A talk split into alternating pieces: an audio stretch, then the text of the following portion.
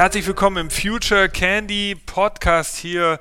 Ich bin Nick Sohnemann und ich habe heute einen besonderen Gast. In den letzten Folgen haben wir ja häufig über das Thema Innovation geredet, meistens allerdings aus dem Blick eines Unternehmens. Wir haben äh, Gründer hier gehabt oder wir haben natürlich auch von größeren Unternehmen Leute hier bei uns äh, gehabt, die dann erzählt haben, wie wie machen Sie das eigentlich in Ihrer Firma? Was passiert da so? Wie versuchen Sie Innovation voranzutreiben? Äh, und dann natürlich auch ein kleiner Blick auf die Branche. Was passiert da gerade? Was kann man da verändern?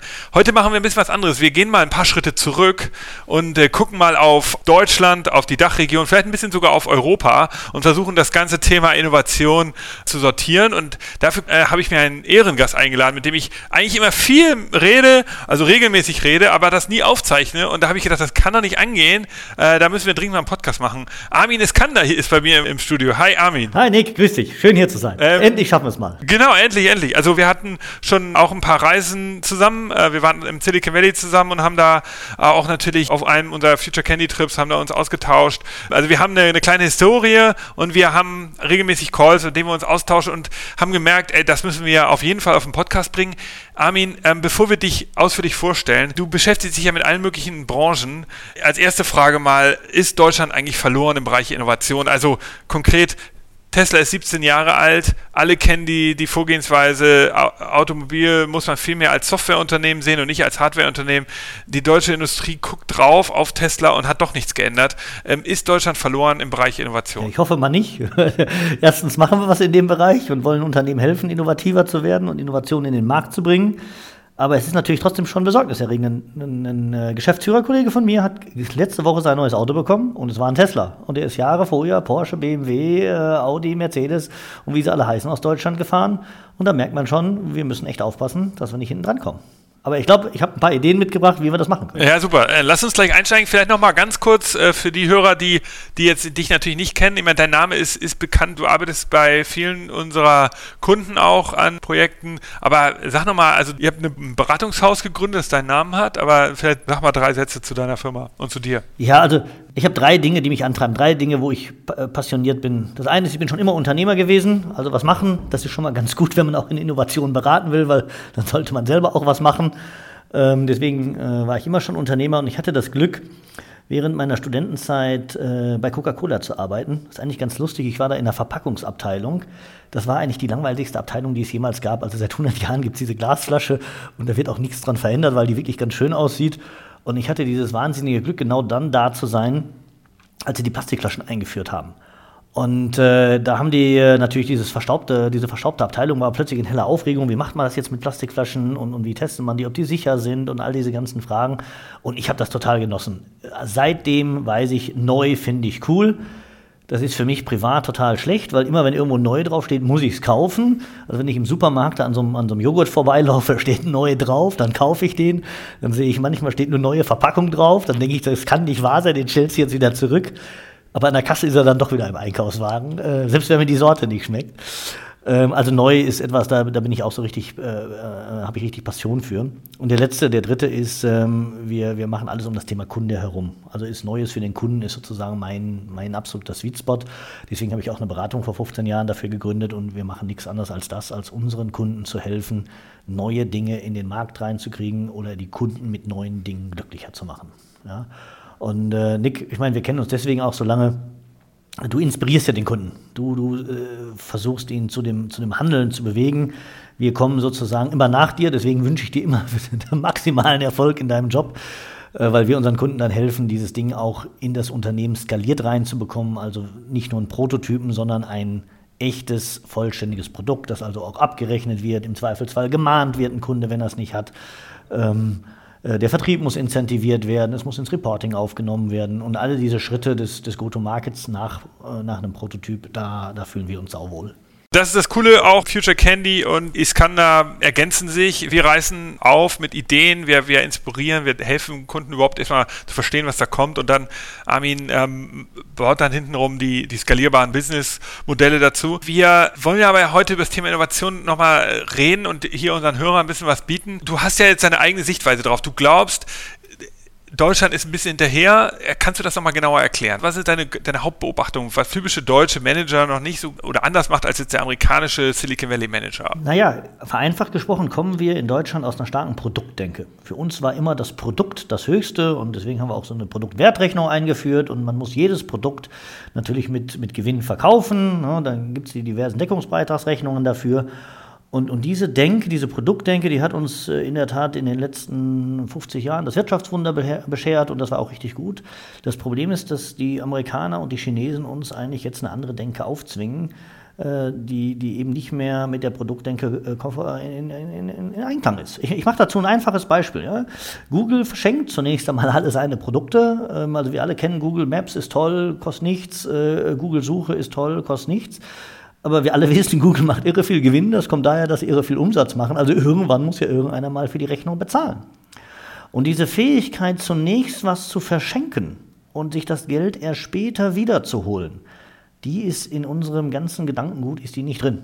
Ja, also ein, ein, Autobauer in Deutschland, ein Volkswagen, käme nie auf die Idee zu sagen, ich schenke das erste Auto, den ersten kleinen Polo, den schenke ich dem 18-Jährigen, damit er sich an meine Marke und an mein Auto gewöhnt und abhängig wird und später nehme ich das Geld dann mit dem Golf und danach dann mit dem Passat und danach noch mit dem Touareg im Laufe seines gesamten Lebenszykluses äh, mit ein.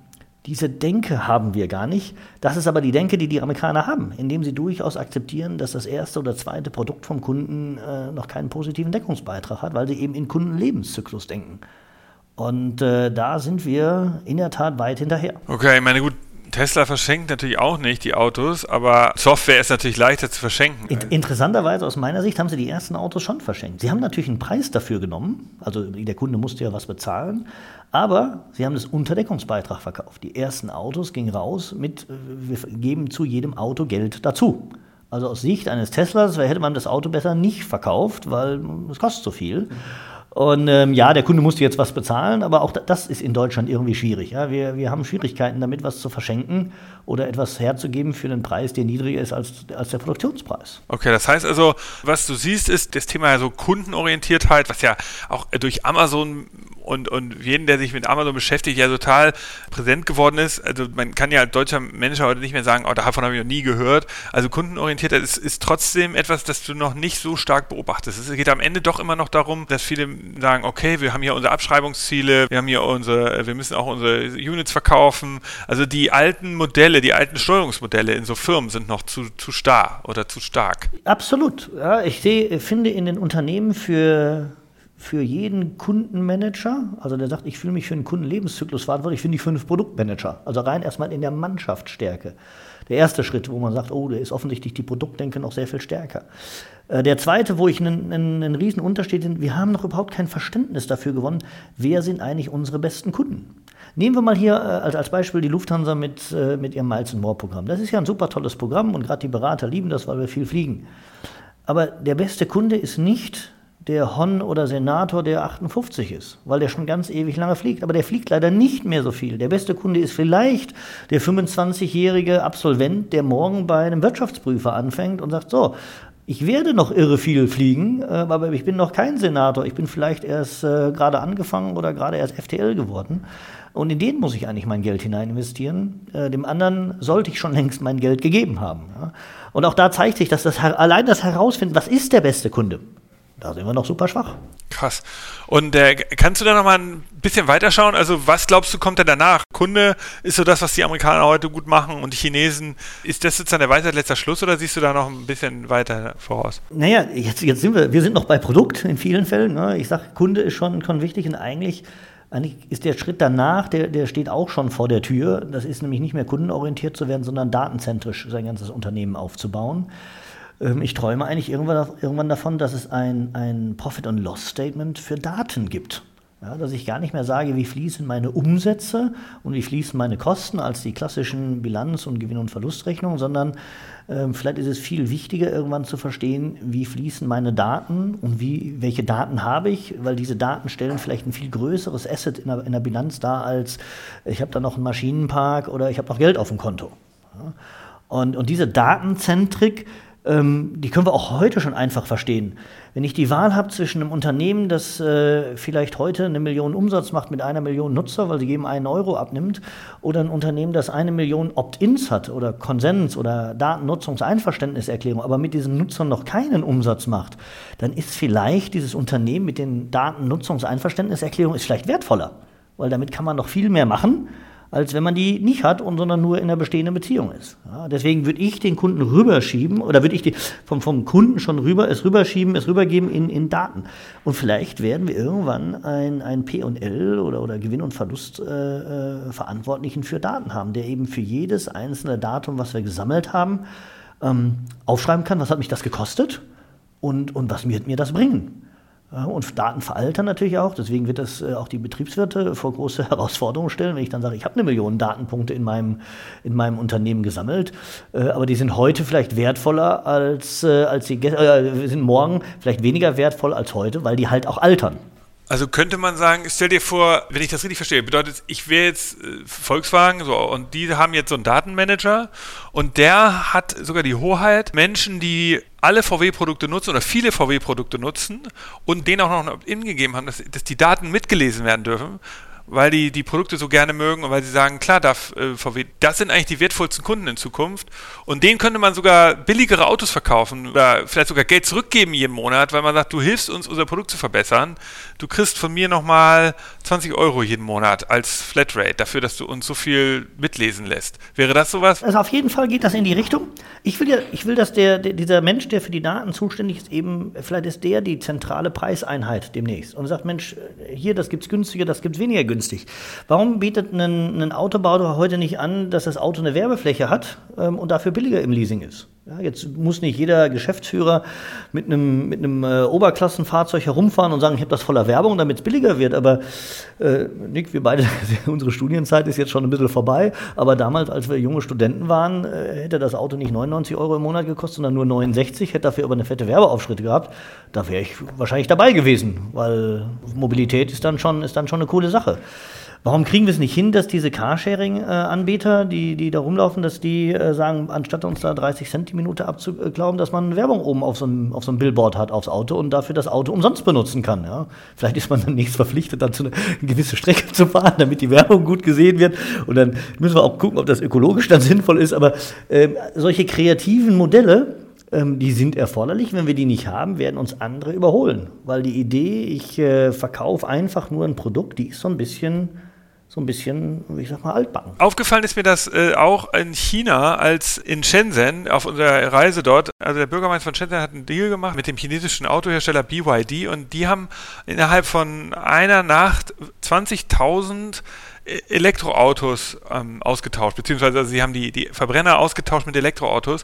Und der Bürgermeister hat verhandelt mit den Taxiunternehmern und hat gesagt, ihr kriegt diese Autos jetzt alle, müsst nichts bezahlen, aber die müssen halt, die haben alle eine SIM-Karte und diese Datenpunkte werden vom Unternehmen gelistet. Und das ist jetzt natürlich für die Chinesen super. Die können mit einer gesamten Flotte in einer großen Stadt, können sie jetzt 20.000 Autos testen, Tag und Nacht und können wirklich als Unternehmen extrem viel Datenpunkte sammeln.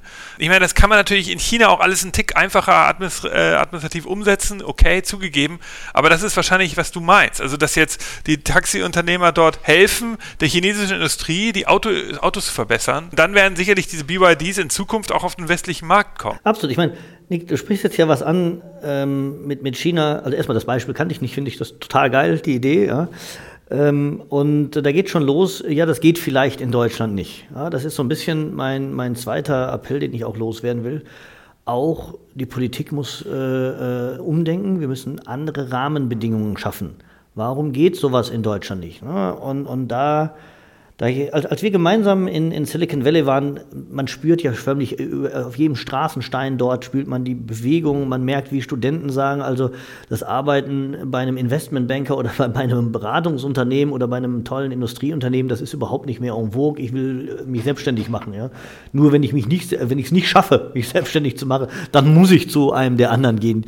Die, diese Denke haben wir hier noch nicht diese Aufbruchstimmung. Wir haben natürlich ein bisschen in, in, in den großen Städten so ein bisschen Start-up-Kultur. Berlin ist da jetzt nicht, nicht ganz so schlecht, aber wir sind, was den Gesamtmaßstab angeht, sind wir richtig hinten dran.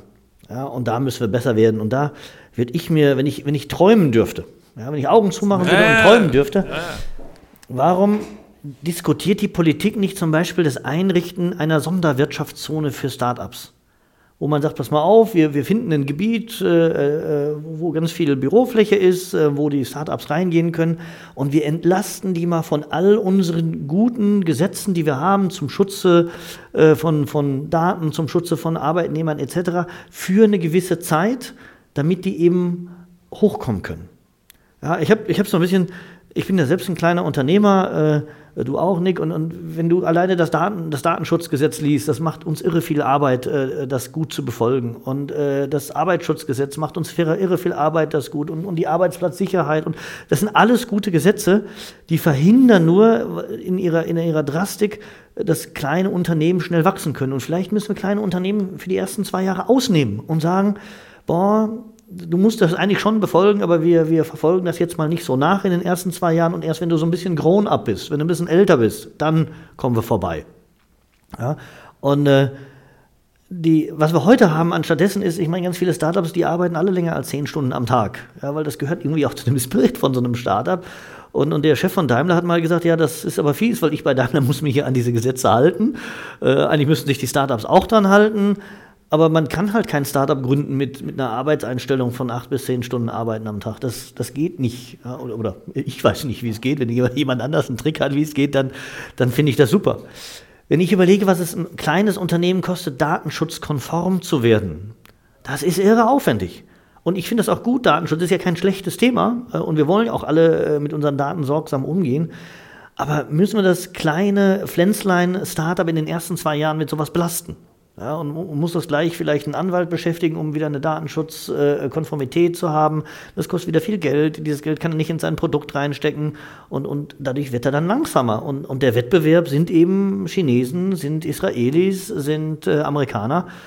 Und die gehen da erstmal einen deutlichen Schlag laxer um. Das heißt, wir bürden hier unseren Startups was auf, was die anderen Länder nicht tun. Ähm, und, und vielleicht müssen wir das einfach abschaffen. Und vielleicht ist so eine Sonderwirtschaftszone für Startups eine coole Idee. Ja, stell dir mal vor, was da für ein Spirit wäre. Ja. Und dann fahren, fahren alle unsere Manager nicht mehr nach, nach äh, San Francisco oder Shenzhen oder nach Tel Aviv, sondern die fahren dann nach, ich weiß nicht, Berlin-Ost, wo auch immer man sowas hinsetzt. Ja. Ich finde das eine tolle Geschichte. Äh, absolut. Also ich meine, ich finde die Idee gut und man muss ja überlegen, wenn man viele der Konzerne, die heute sehr groß sind, die sind ja auch in so einer in der Nachkriegszeit entstanden. Die, die sind deshalb ja auch groß geworden, weil es eben damals eine andere äh, Gegebenheit war. Das war sozusagen Gesamtdeutschland war eine Sonderwirtschaftszone, wenn du so willst. Es gab keine Arbeitsschutzgesetze und und insofern gebe ich dir recht. Das ist ist ja ein Problem. Und der, wenn Daimler natürlich sagt, ja Moment, aber ähm, wir haben ja nur, wir haben ja hier einen Betriebsrat und wir haben Tarife und so, dann würde ich sagen, ja, aber ihr habt auch ein funktionierendes Geschäftsmodell. Das habt ihr über 100 Jahre aufgebaut, ihr habt Product Market Fit, ihr habt perfektes äh, Strukturen. Ein Startup hat das ja oft ni- nicht. Die haben ein Produkt, das, das ist schon okay, aber da haben sie das perfekte Preismodell noch nicht gefunden. Und da, das sind ja genau die Probleme, warum die noch ein bisschen länger an, an etwas schrauben müssen und eben die Freiheit brauchen. Insofern, gute Idee eigentlich. Also du siehst auch die Politik da am, am Ruder und ähm, Ich, ich würde das gerne, du hast gerade so eine schöne Sache gesagt, nämlich, ähm, hey, wir hatten, hatten eigentlich so eine Art von der Wirtschaftszone nach dem, nach dem Zweiten Weltkrieg, die uns eigentlich groß gemacht hat. Und für mich ist dieses, ist ein Kernelement, was da rausgekommen ist, ist, dass in der Zeit Made in Germany groß geworden ist. Das ist ja ein ganz tolles Brand, was wir geschafft haben. Aber jetzt ganz ehrlich, jedem Marketier wird sich so ein bisschen der Magen umdrehen. Das ist dasselbe Brand, was wir seit 50 Jahren benutzen. Das hat keinen Refresher erhielt, äh, ähm, erhalten. Das ist eigentlich immer noch das alte, ja, wir können gute Ingenieure sein und, und äh, achten so halbwegs auf Qualität. Und, und leider ist das ja kein, dieses Made in Germany ist ja kein von einem Produktmanager gemanagtes Produkt, der sagt, ich kümmere mich um, um, um äh, Markenwert dieses Claims, ich, ich kümmere mich um vernünftiges Logo, ich kümmere mich um, dass das auch up-to-date ist, was sich eigentlich dahinter verbindet. Das haben wir alles nicht. Und deswegen ist das so ein bisschen in die Jahre gekommen. Ja, Made in Germany steht halt für Dinge, die cool waren in den 80ern und 90ern und das steht nicht mehr für die Dinge, die cool waren äh, im Heute, hier und jetzt. Und das machen andere, kleinere Länder zum Teil besser. Ja, die Schweizer haben jetzt irgendwie eine, eine Riesenschar von Google-Leuten äh, nach Zürich bekommen, weil sie den, äh, den Google-Leuten vermittelt haben, du, bei uns haben die Mitarbeiter die höchste Loyalität. Und die wechseln nicht. Und für Google ist äh, wechselnde Mitarbeiter sind dann graus, weil die alle nur 18 Monate bleiben, ständig abgeworben werden, weil der Google halt ein tolles Brand ist und jeder, jeder, jedes Unternehmen will einen Google-Mitarbeiter bei sich haben. Ähm, warum schaffen es die Schweizer, sowas zu vermitteln und wir als Deutsche nicht? Das finde ich eigentlich schade. Absolut. Also ich meine, dass das in das der größte, zweitgrößte, glaube ich, we weltweite Google Campus neben nach Mountain View ist in Zürich. Die haben da inzwischen an der Europaallee da am Bau, Hauptbahnhof haben die da einen ganz fetten Neubau hingesetzt. Die gesamte Google Maps Software wird, glaube ich, aus Zürich betreut. Aber das ändert sich auch schnell, also wenn ich da jetzt was Falsches sage.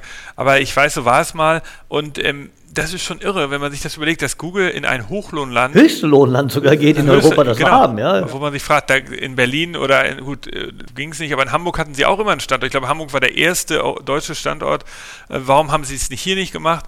Dann ist natürlich klar, Zürich bietet eben diese Planungssicherheit und interessant, dass du das wusste ich auch gar nicht mit der Loyalität, weil die amerikanischen Mitarbeiter eben so schnell durchwechseln, ähm, sagen sie, in, der, in Zürich haben wir das nicht. Und natürlich hat Zürich auch, was ein Asset ist, internationalen Flughafen. Von da geht es direkt nach San Francisco ein Flugzeug. Das ist natürlich auch ein Vorteil, obwohl die Stadt nur 700.000 Einwohner hat.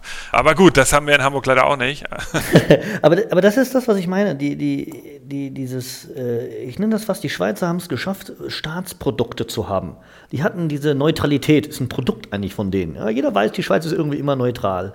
Das Bankgeheimnis war jahrelang ein ganz tolles Staatsprodukt, das dazu geführt hat, dass so ein Land, das 8 Millionen Einwohner hat, also ein Zehntel von Deutschland, was das Bankenwesen war, aber, aber der internationale Player gewesen ist. Fairerweise ist das dieses Produkt der Bankneutralität, äh, der Bank, äh, des Bankgeheimnisses schwer unter Beschluss gekommen, weil alle Länder drumherum ihre Steuern da haben wollen. Ähm, aber so bemühen die sich jetzt eben um neue Produkte aus Sicht eines Staats. Und jetzt vermarkten die die loyalsten Mitarbeiter in Europa. Ähm, und ich weiß nicht, ob die Schweizer viel loyaler sind als wir Deutsche, aber die vermarkten es zumindest besser. Und das muss die Politik machen. Äh, das ist schon ein interessanter Gedanke. Also Schweiz ist da sozusagen auf jeden Fall ein Vorbild, auch, auch wenn man überlegt, was ich auch interessant fand an der Schweiz, die, die, die vermarkten sich so gut als Gesamtinstitution, dass man gar nicht wissen muss, wer da jetzt am Ruder ist. Also ich, ich, selbst die Schweizer wissen teilweise anscheinend nicht, wer ihr Präsident ist, beziehungsweise der Bundesratpräsident ist das, glaube ich. Wer auch immer Regierungschef ist, ist egal. Das ändert da sich und man weiß es eigentlich gar nicht oh, oh, ändert sich so, und man weiß zumindest im Ausland nicht. Also ähm, äh, das ist schon irre, während man in anderen Ländern, dass ja diese Person, der so äh, wichtig ist und im Vordergrund steht und alles andere dahinter so ein bisschen in den Hintergrund tritt. Jetzt lass uns noch mal kurz äh, schauen, wie siehst du eigentlich das Thema Industrial Internet of Things? Also das ist ja so eine These, die ich manchmal vertrete hier in dem Podcast, dass ich sage, okay, manche Innovationsdiskussionen die wir hier so führen. Da reden wir darüber, was die Amerikaner und Chinesen besser machen. Und das, das ist auch natürlich richtig, aber das ist eigentlich dieses Internet gewesen für den Konsumenten. Also, und das ist auch tatsächlich so, da haben wir Deutsche einfach gepennt oder die Europäer. Viele der, der ganzen Anwendungen der E-Commerce ist bei Amazon gelandet hier in, äh, zum großen Teil. Natürlich ist das nicht hundertprozentig richtig. Es gibt auch deutsches E-Commercer. Aber ähm, viele dieser Frontend-Anwendungen, so wie die Suchmaschine oder wie ein Social Network oder die Consumer-Anwendungen sind bei den Amerikanern oder Chinesen gelandet. Aber jetzt kommt die große Chance. Wir haben den Mittelstand. Wir haben viele natürlich auch da, so Hidden Champions. Kommt jetzt nicht dieses Industrial Internet, also ein B2B-Internet, das gar nicht so nach außen sichtbar ist. Also, dass ich irgendwie die Logistik komplett digitalisiere. Alle Konzerne, alle Lieferketten werden just in time und nachhaltig und mit Elektro-LKWs ähm, äh, beliefert. Also ist das nicht die Zukunft, dass wir in so ein tieferes B2B-Internet eintauchen oder siehst du das auch äh, skeptisch? Das ist ja, ist ja eigentlich, eigentlich unsere Vorzeigedisziplin. Ne? Also dieses Thema Wertschöpfungsketten zu managen in der Automobilindustrie. Also wenn du heute bei irgendeinem Automobilisten in deinen Konfigurator sagst, ich will dieses Auto haben und drückst da auf Bestellen, dann weiß 0,2 Sekunden später der Recaro, dass da ein Sitz zu liefern ist und der, äh, der Continental weiß, dass ein, ein Reifen zu liefern ist und so wird diese ganze Kette gemanagt. Also dieses Thema Wertschöpfungsketten übergreifendes Arbeiten, das haben wir sicher sehr, sehr gut hinbekommen. Das Problem ist, das ist nur nicht so richtig interessant auf den Aktienmärkten, ja, weil das, da geht es im Wesentlichen um effizientes Produ äh, Produzieren. Ähm, und, und wir haben das gemacht und können deswegen ja auch mit Billiglohnländern immer noch mithalten, was, äh, was dann die Produktionskosten angeht. Aber auf dem, auf dem Shareholder-Value-Bereich, im Aktienmarkt, in dem Glamour des Unternehmens interessiert eben kein Mensch, ob man seine Lieferanten gut managt, sondern ob man tolle Produkte an den, an den Kunden liefert. Und, und da sind wir, da sind wir immer noch einfach schwach. Ja, wir hören nicht, was die, was die Kunden uns sagen. Ich, ich mache da mal ein schönes Beispiel aus dem Automobilbereich. Es werden Millionen, wir, wir sagen, wir haben schöne Autos. Es werden Millionen ausgegeben für tolle Designs. Ja, äh, da sitzen Designer, sind hochbezahlt, machen in Windkanälen, machen alles tolle Arbeit, dann kommt ein ganz tolles Auto raus, damit wir dann eine 10 cm große runde grüne Plakette in den Innenraum kleben, so mit Luftpölzerchen und am liebsten noch mit handgeschriebenem Kennzeichen, wobei man das inzwischen auch da reindrucken kann. Aber das ist doch einfach scheiße. Und wenn man dann die deutschen Autobauer dazu befragt, dann sagen die ja, dafür sind wir nicht zuständig. Ja, weil das ist ja eine, eine regulative Vorgabe, da diese Umweltplakette reinzukriegen. Und, und dieses, dafür sind wir nicht zuständig, das ist eben genau das, was uns so wehtut. Ja, das kann sein, dass der sich nicht zuständig dafür fühlt, aber er muss eben ein tolles Erlebnis schaffen für seinen Kunden und das beginnt nicht mit, es ist mir egal, wie du da deine Plakette reinklebst. Ja, bei einem Apple-Designer wird sowas nie passieren. Der, der sitzt da und kriegt der Apple-Designer die Krise, wenn du eine hässliche Handyhülle um deinen Apple-iPhone drum machst, dann fühlt er sich da persönlich angegriffen, obwohl es weder seine Hülle ist noch seine Verantwortung, welche Hülle da drum kommt. Und, und da können wir eine Menge mehr machen. Ja. Ähm, ich meine, wir haben jetzt äh, Start der Regen- und Winterzeit. Jeder weiß, wenn er ins Auto reinsteigt und, und sitzt auf der Fahrerseite, dass er sich nochmal so leicht zur Seite, zu, zur Tür hinbewegt, um seine Füße so abzu, ähm, abzu, äh, wie nennt man das, abzuschütteln, weil da noch Schnee und, und Laub und sowas alles dran ist. Weil eben keiner in dem äh, tollen Innenraum, den wir da designt haben, das ganze Laub, Schnee und, und äh, den Split und sowas haben will. Dafür haben wir Autobauer noch keine Lösung gefunden. Und das müssen aber die Autobauer. Es gehört auch zum Erlebnis, ja, dass meine Karre sauber bleibt. Äh, stattdessen diskutieren wir jedes Mal, dass wir noch eine neue Achse für eine Milliarde entwickeln, äh, die dann noch 0,0002 Prozent äh, komfortabler und harmonischer ist. Ähm, und an dieser Stelle will ich mal so ein bisschen rübergehen. Es ist auch manchmal das Kleine es, wir müssen nicht immer alle denken, Innovation und, und ist gleich Disruption und das geht nur, wenn ich was Neues erfinde, was so cool ist wie das iPhone oder so cool ist wie, wie Google Maps oder, oder, oder Facebook. Man kann auch ganz mikroskopisch kleine Schritte machen. Das Abschaffen des Problems, dass ich mich im Auto verrenke, damit mein Innenraum nicht dreckig wird, das, er, da lacht wahrscheinlich ein Ingenieur drüber, wenn er sich dieses Problems annehmen muss. Er hat sich dessen nur noch nicht angenommen. Ja, stattdessen haben wir konfigurierbare Innenraumbeleuchtung bekommen. Ja. wo ich in 48 Farben einstellen kann, wie man ist. Das ist bestimmt ein ganz tolles Feature für Farbenblinde, aber der Rest braucht das nicht. Ja? Ähm, aber das andere brauchen wir. Ähm, und diese ganz kleinen Schritte, für die will ich nochmal Werbung machen. Das ist auch, die kleinen Schritte sind auch viel spannender für diese, für diese Mittelständler, wo sich alles rechnen muss, wo, wo, wo weniger Kapitaldecke da ist, was auszuprobieren. Und wenn man mit kleinen Dingen beginnt, mit ganz kleinen Dingen, merkt man, was geht, was nicht geht, wie Kunden auf etwas reagieren und beginnt wieder diesen Innovationsschub und stellt fest, wir kommen raus aus dieser Verharrungswelt. Ja, ähm, viele Kunden verstehen heute nicht mehr, wie sich ein Preis zusammensetzt.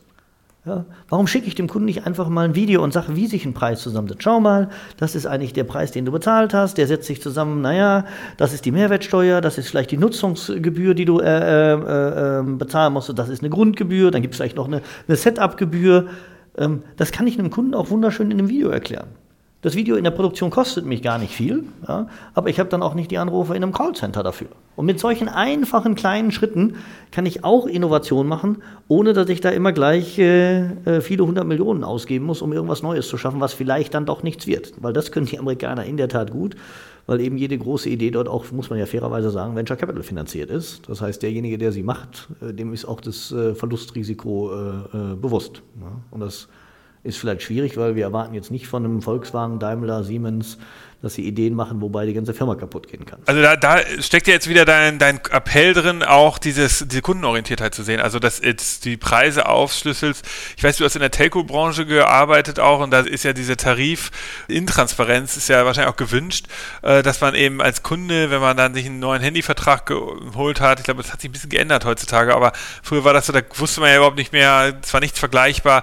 Ich weiß, bei Autos ist das auch so, wenn ich, ich habe selber keinen Neuwagen gekauft, jemals, aber da gibt es ja auch so Sachen, wo du dann irgendwelche Zusatzpakete kaufen kannst und total irre Sachen entstehen da ja, dass du sagst, wollen sie das Steuerrad haben mit dem und den Features? Nee, das will ich nicht haben.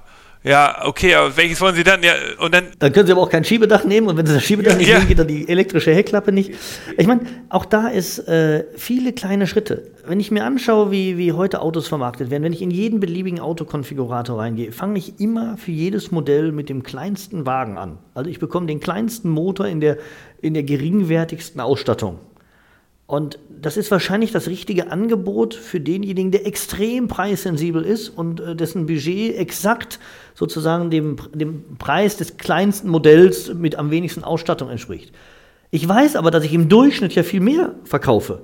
Ja, also wenn so ein wenn so ein Auto 40.000 als nackte Version kostet, ohne irgendein Extra mit dem kleinsten Motor, dann wird das Durchschnittsauto vielleicht für 60.000 verkauft, weil eben viele Kunden dann doch noch Extras bestellen. Warum werde ich als Kunde also mit diesem kleinen Ding belästigt? Ich muss immer erst mühsam alles da reinschreiben, ähm, wo doch klar ist, dass der größte Teil der Kunden viel mehr haben will. Dann kann ich das doch auch gleich bitte so vorkonfigurieren. Und am liebsten hätte ich eigentlich ähm, dass man erkennt, welches Auto ich bisher gehabt habe ähm, und, und sagte, Herr Skander, also wenn Sie bisher dieses Auto gefahren sind, dann ist das die richtige Konfiguration für Sie. Und dann kann ich noch ein bisschen verändern und sagen, na hier das jetzt noch ein bisschen mehr und das hat sich nicht so bewährt und, und ich habe es echt einfacher gemacht. Ja. Und auch das ist Innovation. Und dafür muss ich nicht äh, 30 äh, Jahre Grundlagenforschung machen. Ja. Und das, dem verweigern sich so ein bisschen die, die, die deutschen Unternehmen. Und das müssen wir aber wieder hinkriegen. Hast du dazu eine, eine Einschätzung, eine Analyse? Also glaubst du, du weißt, weißt, warum ist das so passiert? Warum? Ich glaube, die inhaltliche, also die, die Ingenieure, die in Deutschland arbeiten und, und auch die Vertriebler und die Marketingleute, die sind ja jetzt nicht per se irgendwie schlechter ausgebildet, sondern wahrscheinlich sogar besser, aber warum ist das, ist es hier so eine, so ein, so ein, so ein, falscher, so ein falsches so ein Paradigmenfundament? Ich will es an einem lustigen Beispiel beschreiben, wie es mir selber passiert ist. Schau, ich habe Informatik studiert, also fühle mich, was so Computertechnik angeht, äh, ganz gut ausgebildet. Ja, ich habe 95 studiert. Ich habe letztens mit ein paar Startups gesprochen und die hatten ein paar ganz gute Ideen. Ich habe im Auftrag eines großen Konzerns gesprochen und dann sagte, sagten die mir, Mensch, ja, die Idee ist gut. Und ich sage, ja, wunderbar äh, rechne mir doch mal da ein äh, Angebot durch und, und schick mir das zu. Nach einer Woche hatte ich von dem Startup nichts gehört und, und rief den dann an und sagte mal, du wolltest doch was machen. Äh, wir sind ein großer Kunde, also jetzt äh, hätte ich schon die Erwartungshaltung, dass das hier ist. Sagt den habe ich dir einen Tag später geschickt. Ja. Also ich, du hast mir nichts geschickt hier. Ich habe meinen E-Mail-Kasten nochmal durchgeguckt. Ähm, da, da ist nichts von dir. Und dann sagt er mir, ja, aber natürlich nicht. E-Mail ist für ältere Leute. Das ist nicht mehr, das ist nicht mehr en vogue. Ja? Ich habe dir eine Slack-Einladung geschickt und es ist in Google Docs äh, vorhanden. Ähm, und dann sieht man plötzlich, dass das sozusagen auch Leute, die vermeintlich gut ausgebildet sind, äh, die vermeintlich an der Szene nah dran sind, altern. Ja, und ich stelle eben fest, E-Mail ist nicht mehr das Tool, was die jüngeren Leute heute verwenden. Und ich weiß nicht, Nick, wie es dir geht, ob du noch Microsoft auf deinem Rechner hast, aber in der Startup-Szene findest du jetzt nicht zwangsweise ganz viel Word, PowerPoint und Excel, sondern da ist schon wieder die nächste Generation am Start. Ja? Ähm, und ein Exchange-Server ist, ist nicht mehr das typische Mittel der Wahl eines Startups. Ja? Und, und da müssen sich alle, äh, alle hin. Wir sind vielleicht mal gut ausgebildet worden, aber sind wir wirklich noch up to date? Sind wir wirklich noch en vogue? Ich hatte die Diskussion mit meinen Mitarbeitern letztens. Und hatte gesagt, Mensch, äh, Unternehmensberater müssen ja immer quantif quantif äh, quantif quantifizierend äh, etwas darstellen. Und ähm, wenn sie das machen müssen, dann müssen sie gut Excel können. So war das bisher. Heute ist das irgendwie old-fashioned. Ja, ich muss heute sagen, meine lieben Mitarbeiter, ihr müsst R programmieren können und ihr müsst Python programmieren können. Das ist das neue Excel. Und wenn, man, wenn ich dann da mit meinen alten Excel-Erkenntnissen ankomme, dann sind die einfach veraltet. Ja, und so wird es sicher dem einen oder anderen Zuhörer auch gehen. Er sagt, Mensch, ich fühle mich auf Excel eigentlich ganz fit und der merkt gar nicht, das ist nicht mehr der Fußballplatz, auf dem die erste Liga spielt. Ja. Und da kann jeder äh, für sich selber was tun. Ich habe das dann selber gemacht. Ein Python-Kurs kostet 20 Euro im Internet. Äh, der ist dann gemacht für genau solche Leute. Und nach drei Monaten und irgendwie gefühlten 20 Stunden Self-Learning kann man das dann auch. Da ist jetzt ein Appell auch an, an die Hörer oder an alle Manager da draußen, sich weiterzuentwickeln. Das ist ja so ein Problem, das haben wir hier im Podcast schon mal diskutiert, dass das Bildungssystem in Deutschland ja so, dass dieses Lifelong Learning nicht verankert ist. Also das kann jeder so aus eigenem Interesse machen, so wie du es gerade beschrieben hast anders.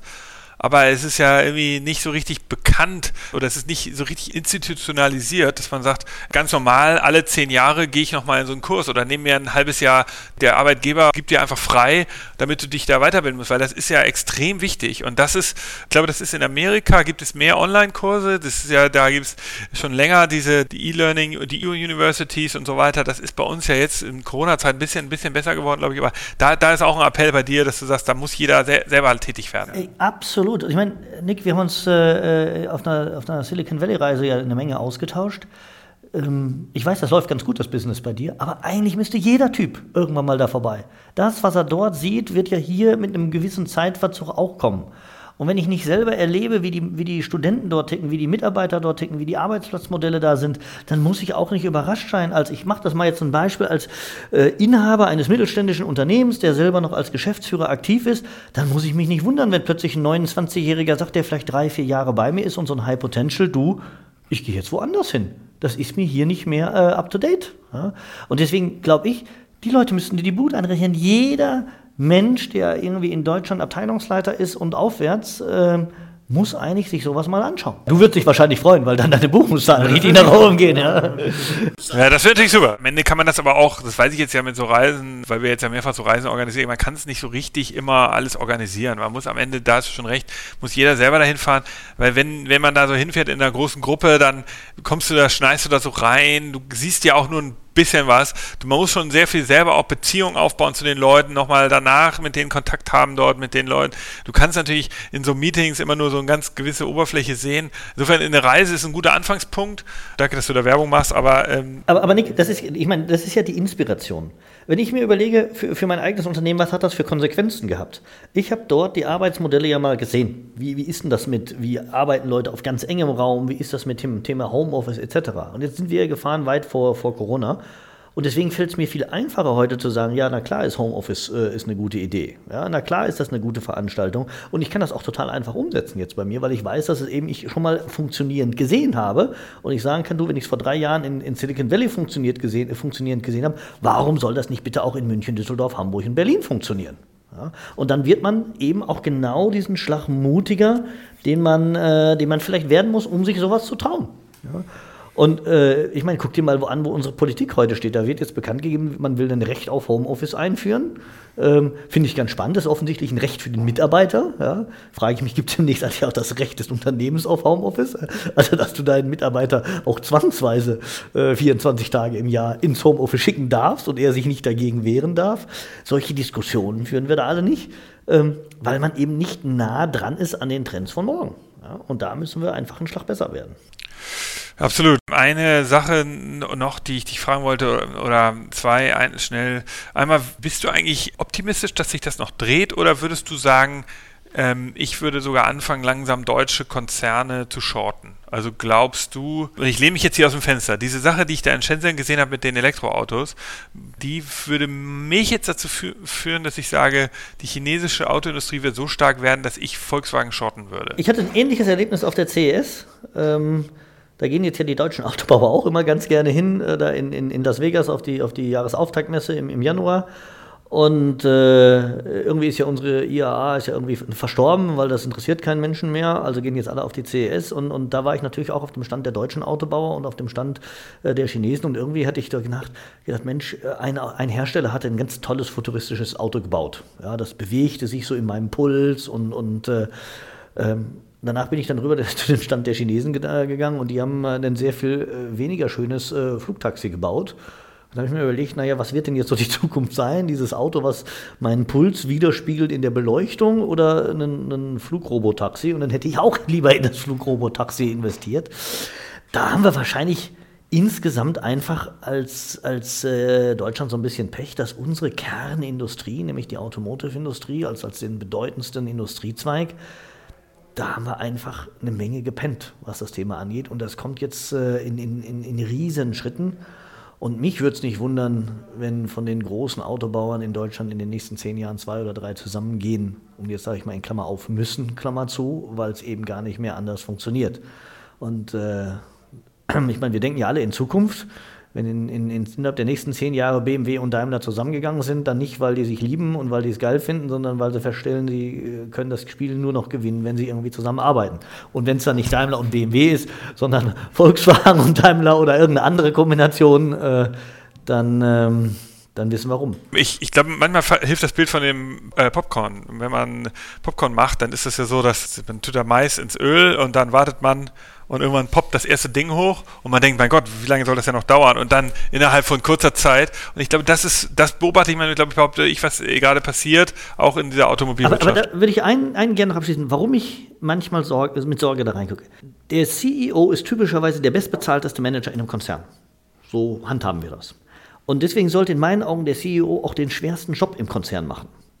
Und der schwerste Job im Konzern ist nicht die CEO-Rolle als verstanden, ich bin der oberste P&L-Wächter und ich gebe die Strategie vor und ähnliches.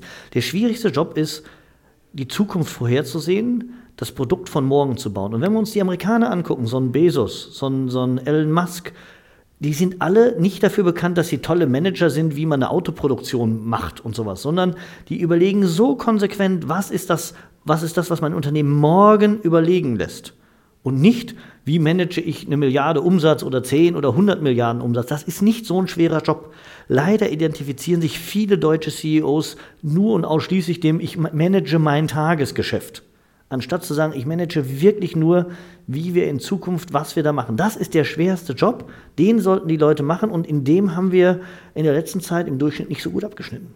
Ja, warum, warum sehen wir Bilder von, von Zuckerberg, der zwischen seinen ganzen Mitarbeitern sitzt mit einer ganz normalen Tasse in der Hand und, und äh, einfach arbeitet?